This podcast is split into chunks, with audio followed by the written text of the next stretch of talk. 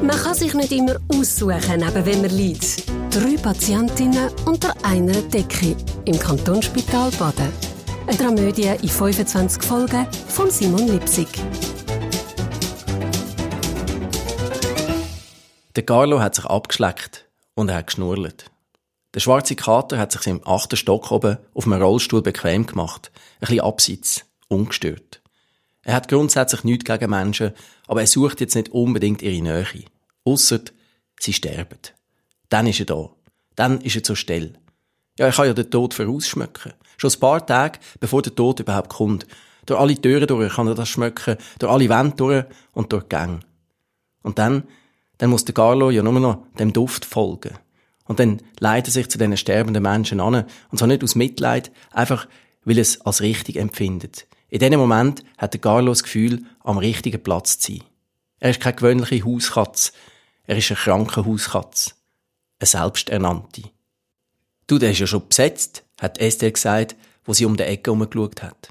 Da sitzt schon einer drinnen und hat müssen lachen. Das ist ja die schwarze Katze wieder, Kopf, Deckel, hat Marina gesagt und hat es fast nicht glauben. Gscht, gscht, hat sie gemacht und probiert, Carlo zu verscheuchen. Am liebsten hätte sie laut in die Hände geklatscht, aber mit ihren Verletzungen ist das nicht gegangen. Und sie hat sowieso die Lili gestützt, so gut es gegangen ist. Das ist doch kein Katz, hat Lili gesagt. Das sieht man doch vom Schiff aus. Das ist ein Kater. Und was für ein stattlicher. Hei, hei, hei. Du lass mich noch machen. Und dann hat sich die Lili mit ihren alten Knochen zu dem Carlo abgebückt und hat dem Kater einen Schmatz auf den Kopf gegeben. Schmeckt auch noch gut, das Bürstli. Also der darf gerne auf meinen Schoß.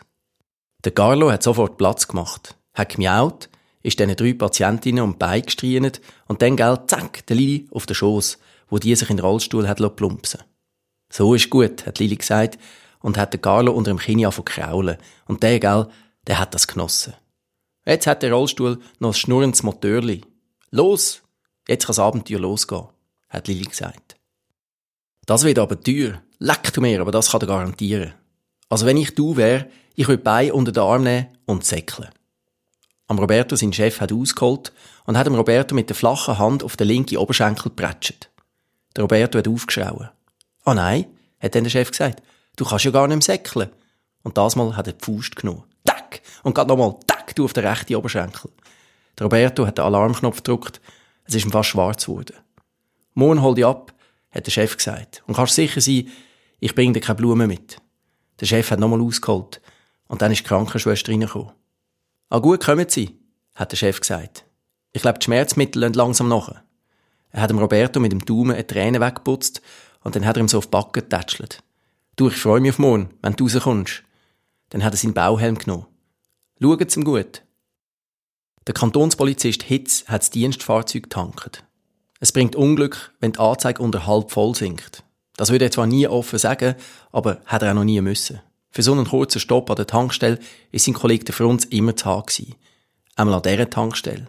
Und der Hitz hat vermutet, dass das eher mit der Verkäuferin zu tun hat, als mit dem Schokistängeli, wo der Frunz den zum Auto zurückgebracht hat.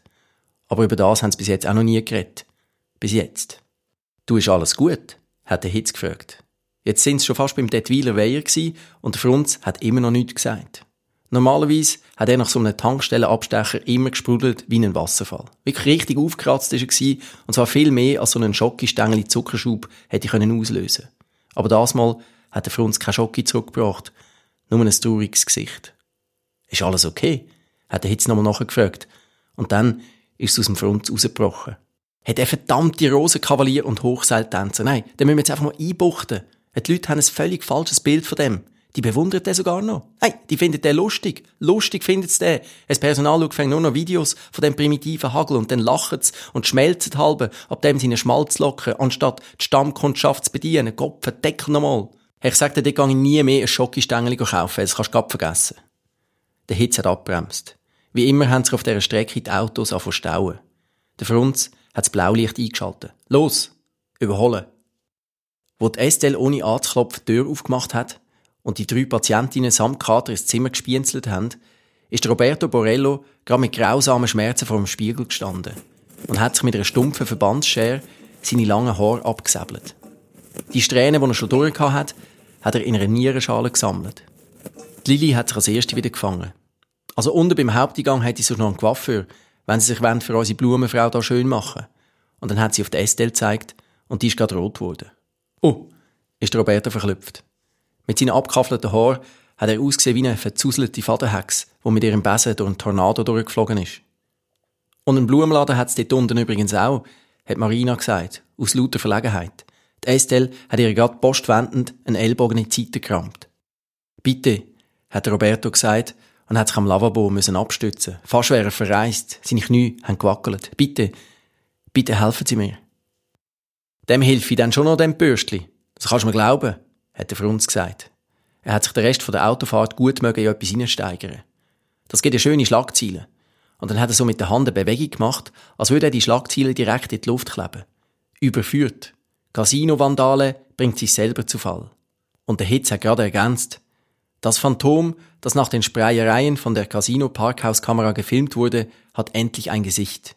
Dank seiner Überheblichkeit und den wachsamen Augen zweier Kantonspolizisten konnte der Täter überführt werden.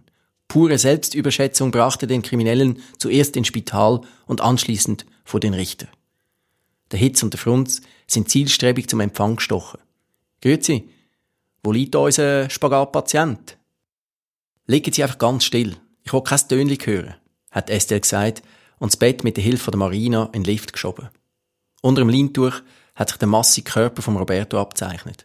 Der Kater ist von sich aus zu ihm angelegen, gerade so dabei. Und Lili ist ein bisschen typiert hinten nachgerollt. Jetzt geht mir auf die alten Tage sogar noch ein Kater fremd. Das geht mir gerade an die Nieren.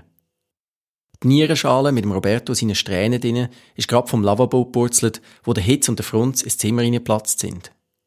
Und ein paar Stück oben dran hat Esther gleichzeitig eine haarsträubende Idee gehabt. Drei Patientinnen unter einer Decke. Eine Spitaldramödie von Simon Lipsig. Alle Folgen auf ksb.ch-lipsig.